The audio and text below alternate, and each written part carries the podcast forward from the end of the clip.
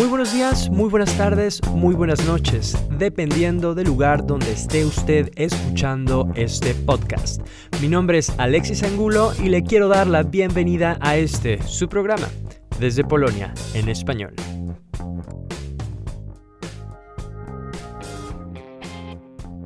Muchas gracias por estar una vez más en el programa Desde Polonia en español.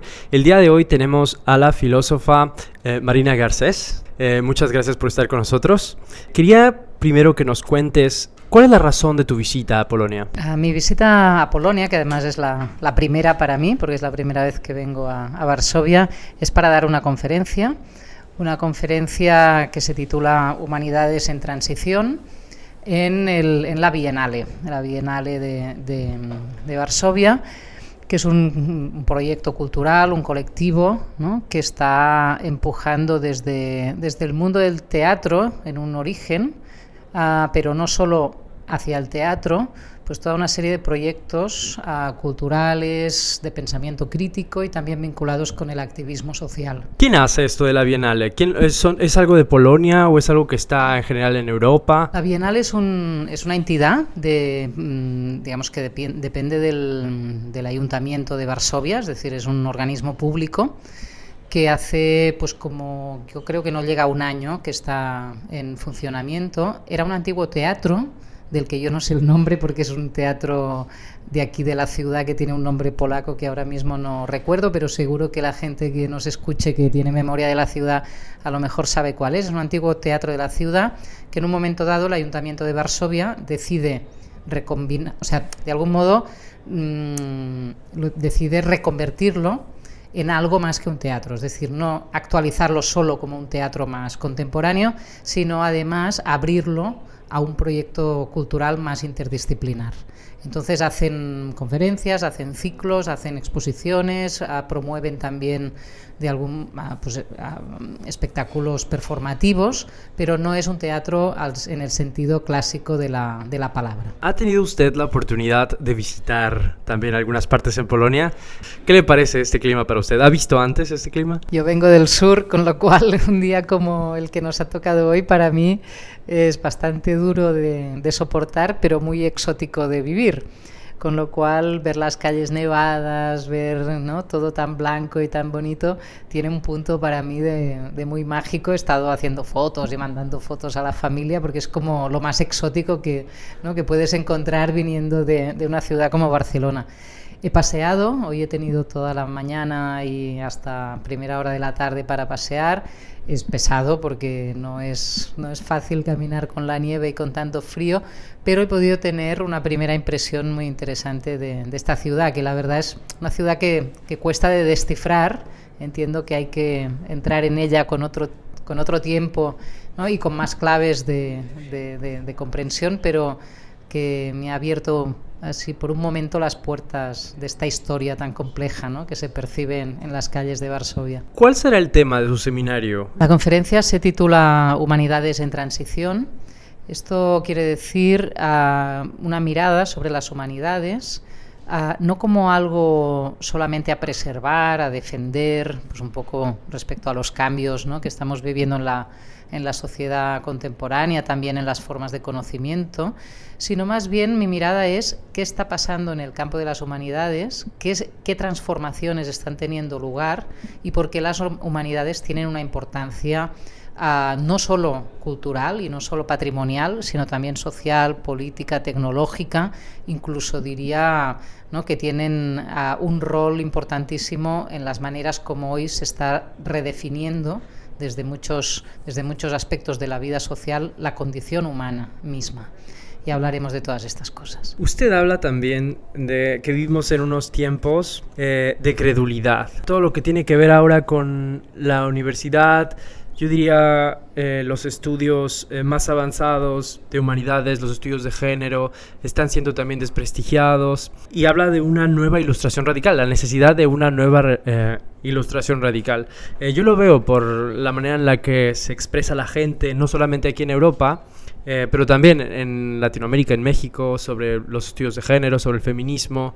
Existe una especie de bueno, se está menospreciando a todo esto, como usted también ha hablado antes, de una, una utopía en la que se enaltece cómo era todo antes, como si quisiéramos quedarnos con los dogmas, más bien como si prefiriéramos los dogmas a tener que seguir estudiando y redefiniéndonos. Sí, yo creo que, mm, tal como describes muy bien, estamos viviendo tiempos de, contrarrevolución en muchos sentidos y en contextos uh, diversos. Podemos estar hablando de México, podemos estar hablando de Polonia o de, ¿no? o de España o de Barcelona o de y en cada lugar cada fenómeno obviamente tiene sus propias características históricas, culturales, políticas específicas ¿no? de cada lugar, pero hay una tendencia global que es esta gran reacción reaccionaria, por lo tanto, ¿no? a lo que han sido los avances del pensamiento crítico y de la emancipación de las, de las últimas décadas. El caso del feminismo es clave, ¿no? es quizá una de, de las revoluciones globales últimas con más uh, efectos de cambio sobre nuestras vidas laborales, afectivas, sexuales, estéticas, de, que afectan todos los, plan los planos de la vida. Y los nuevos poderes mediáticos y políticos lo toman como su principal uh, frente de, batalla. Esto pasa aquí en Polonia de forma muy clara y lo estamos viendo estos días en España, que acaba de ganar por primera vez un partido uh, digamos, oficialmente de extrema derecha, porque ya estaba la extrema derecha, siempre ha estado en España la extrema derecha en el poder o muy cerca del poder, pero bueno, este partido llamado Vox, ¿no? que está ahora negociando la, constitución del gobierno de, la, de Andalucía, y su primera condición ha sido retirar la ley de violencia de género. Y esto es, es una expresión más ¿no? de, este, de esta gran reacción conservadora, ¿no? de esta gran reacción autoritaria que está teniendo lugar, creo que de forma bastante amplia en muchas partes del, del mundo. Había leído este libro antes de Maciej Dula, es Nuevo Autoritarismo. Eh, cuando leí sobre usted, su trabajo, pues me sonó que tenemos que tratar este tema también. ¿no? Eh, él dice, por ejemplo, que la gente no votó, no sé si usted ha escuchado sobre la manera en la que ganó eh, no, es, no, es, casualidad, aquí tenemos al jefe del partido de derecha, eh, Jarosław Kaczynski, en la portada. Y bueno, aquí en Polonia se dice que ganó este partido, o se dijo en su tiempo, que ganó porque eh, el gobierno estaba comprándoselos de una manera muy populista, ¿no? Y, y Maciek Dula dice que no es cierto, que hay otras cosas más eh, que, que, les interesó a esa gente. Digamos, la, las, las personas que viven en el campo no se identifican como tal con todos estos avances, porque no llegaron a ellos con la entrada a la Unión Europea. No todos los polacos se vieron eh, beneficiados de la misma manera como se vieron beneficiados los polacos aquí en las ciudades. Sí, la, digamos, las sociedades del, del, bienestar, para llamarlas de algún modo, que no solo el estado del bienestar o la sociedad de consumo, sino un poco todas las sociedades que se han conformado en torno a la idea de que con relativas diferencias, pero uh, digamos todos íbamos a vivir mejor, ¿no? Y, a, y esto implicaba prosperidad y acceso a unos determinados recursos, fueran públicos o no, esto ya depende del sistema de gobierno, ¿no? pero a un, a un, ¿no? a un sistema de, de recursos y también de capacidad de consumo, todo esto se basaba en unos imaginarios, como dices tú, muy urbanos, muy modernos, muy, muy basados en la idea de movilidad, ¿no? de elegir tu vida, de la vida a la carta, de que ahora me reinvento y mañana soy otro, ¿no? Y esto daba pues toda una, digamos, todos unos códigos de libertad que con las crisis, y las digo en plural porque creo que son varias, ¿no? Con las crisis de los últimos años, ¿no? la crisis económica, pero también las crisis uh, de recursos, también las crisis uh, bélicas que ponen en movimiento aún más uh, gente, ¿no? refugiados, migrantes, etcétera, hacia otras partes del planeta. Es decir, hay una, crisis, hay una gran crisis civilizatoria, como, como le llaman algunos, que lo que ha hecho es no solo a poner en crisis determinados aspectos materiales de la vida, sino todo un imaginario de qué, de qué significa vivir mejor, de qué significa ser libres. ¿no? La promesa de ese capitalismo que, neoliberal que de algún modo ganó la batalla ah, simbólica y política en los años 80 ah, y que actualmente ve como sus promesas de vida buena no han llegado a todo el mundo, ni mucho menos.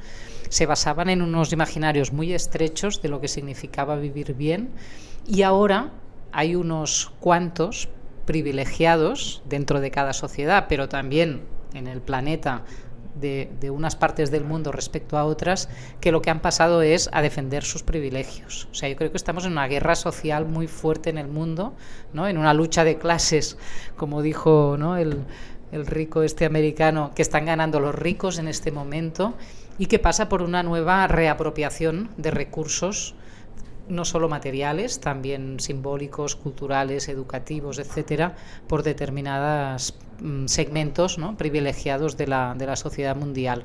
Y esto implica una guerra social ¿no? y una fractura entre mundos, campo-ciudad, una, unas razas contra otras, unas culturas contra otras, eh, entre géneros, ¿no? es, esa, esa, es esa fractura del, del mundo común que, nos sitúa en, situación de enfrentamiento los unos respecto a los otros. ¿Y cómo poder romper con esta... ¿Cómo poder combatir con eso? Yo creo que una de las razones, una de las mejores maneras para hacerlo es simplemente expresándome. Me acuerdo cuando, cuando fue el, certamen de belleza, ¿no? Y tuvimos a una mujer transexual u hombre transexual. Entonces en España, ¿no? Hubo muchísimos comentarios negativos que me parece que más que estuvieran las personas en contra de que un hombre estuviera eh, compitiendo con otras mujeres, en realidad estaban de alguna manera molestas, molestas con esta, con esta idea de poder autodefinirse quizás.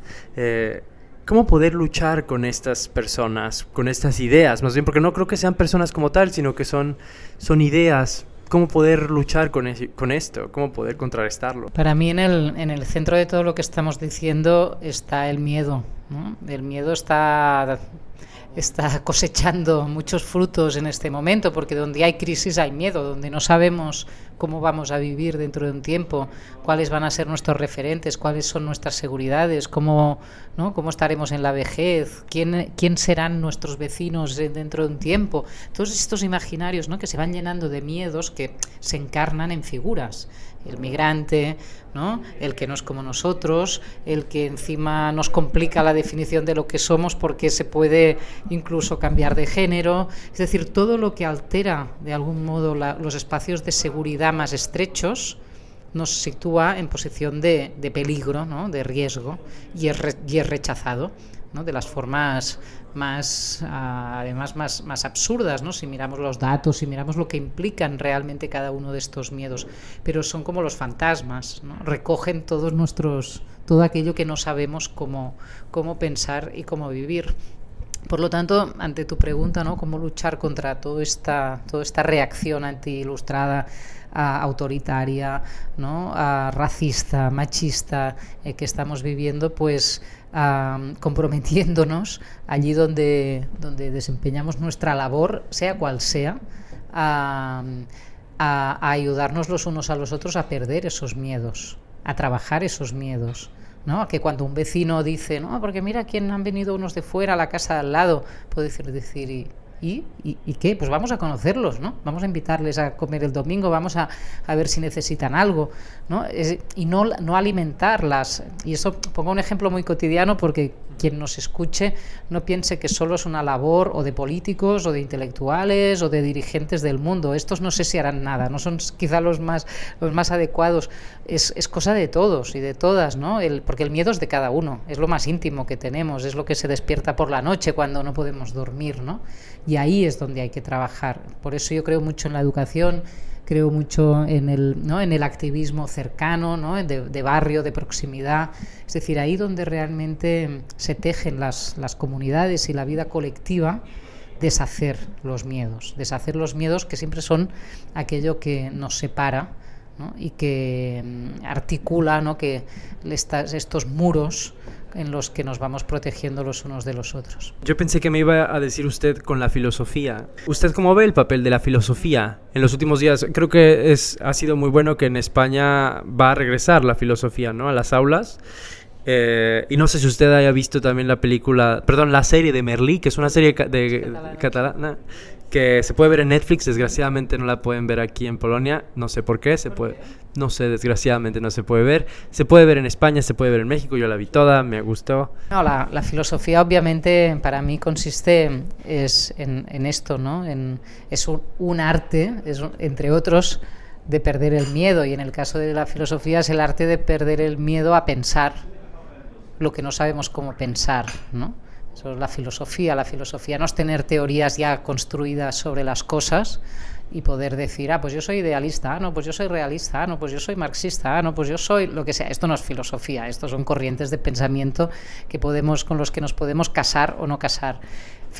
la filosofía ocurre allí, ¿no? donde lo problemático de la existencia, en el plano que sea, ético, político, estético, ¿no? y personal, práctico, necesita que volvamos a pensar. ¿no? Ese pensar es volver a pensar y por lo tanto perder el miedo a pensar aquello que no es, ah, que no está del todo determinado, que no está escrito, en el que nadie tiene la, última palabra. ¿no? Por eso la filosofía para mí es, radicalmente antidogmática, no hay dogmas filosóficos posibles, porque los dogmas son aquello que nos dan como incuestionable, sea un dogma religioso, un dogma político, un dogma científico, que también hay muchos, un dogma tecnológico, es aquello que, ¿no? que, se, nos, que se nos impone como, como incuestionable. La filosofía siempre vuelve a preguntar, ¿no? el desde dónde, el por qué, el para quién, y eso hace que sea una, una actividad y un arma, ¿no? una, una, herramienta antidogmática muy importante.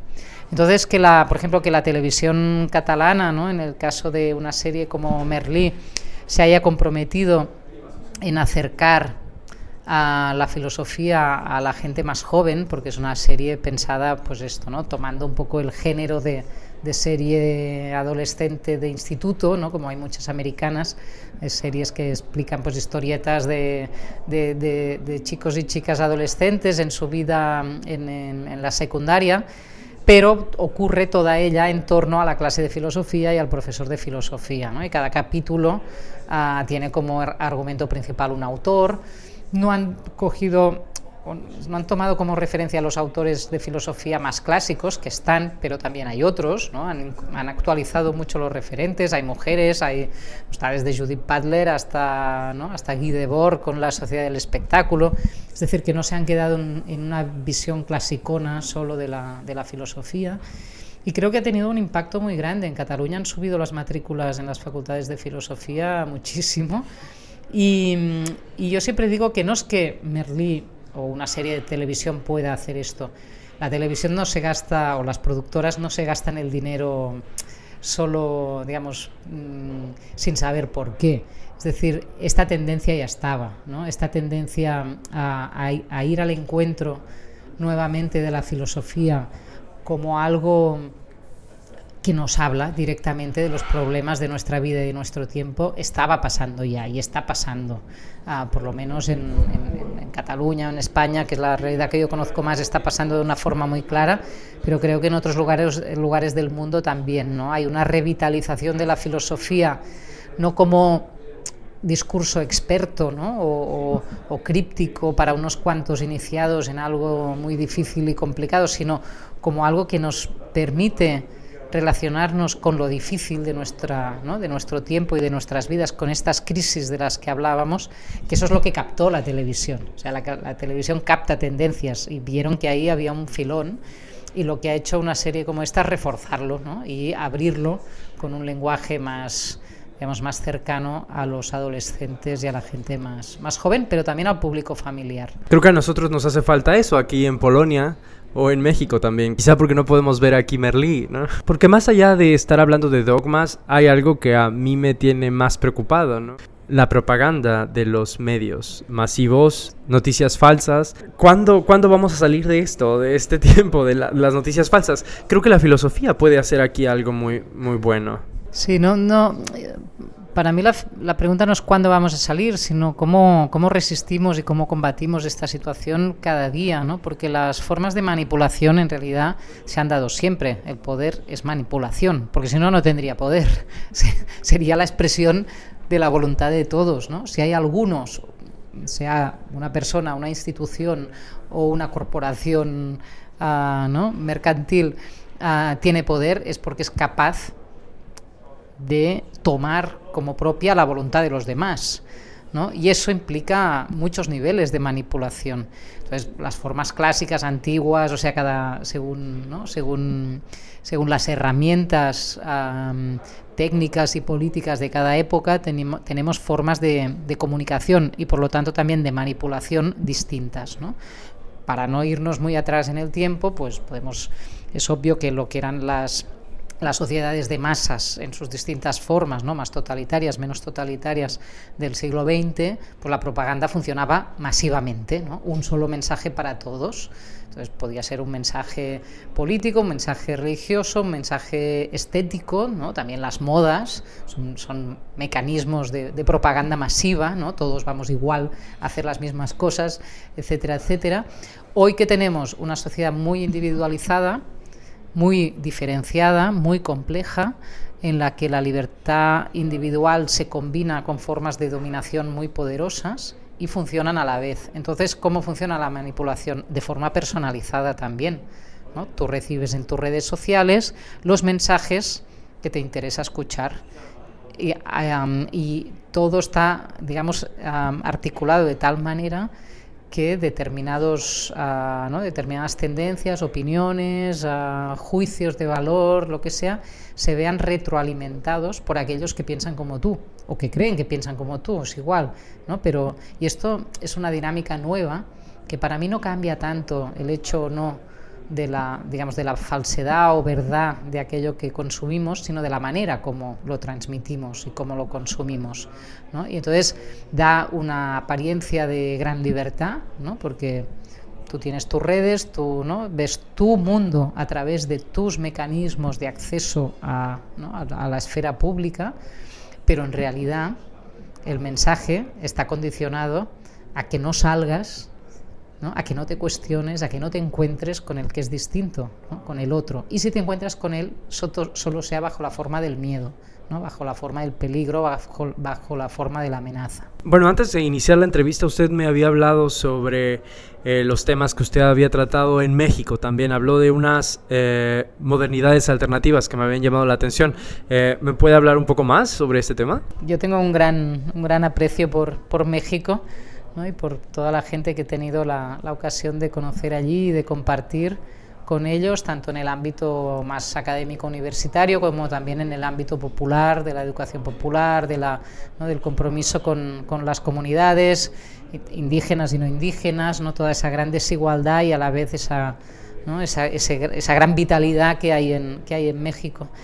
Y en México, como en otras partes del mundo, ¿no? pero en México es muy clara, ¿no? Esa, esa, esa condición que desde, la, desde Europa se olvida demasiado a menudo, que es que la modernidad no la hemos inventado los europeos, ¿no? sino que se ha construido ya de forma global. Es decir, no hay modernidad, ni siquiera valores de la modernidad, sin colonialismo, ¿no? sin, sin intercambios a, digamos, a nivel planetario, sin fuerza de trabajo y por lo tanto también sin interacción con otras culturas y con otra gente, sin las formas de dominación que eso implica y implicó, y que todo eso, si se piensa desde los cuerpos, desde las vidas, desde las lenguas, desde las comunidades, desde ¿no? todo eso que hemos llamado periferias, respecto a los supuestos centros que eran entonces las metrópolis, ¿no? y que ahora lo que son en todo caso son centros eso de, protección de, privilegios ¿no? contra los contra esos contra esos afueras creo que entonces tenemos podemos acceder a otra visión de este mundo que, que compartimos y que no queremos compartir, ¿no?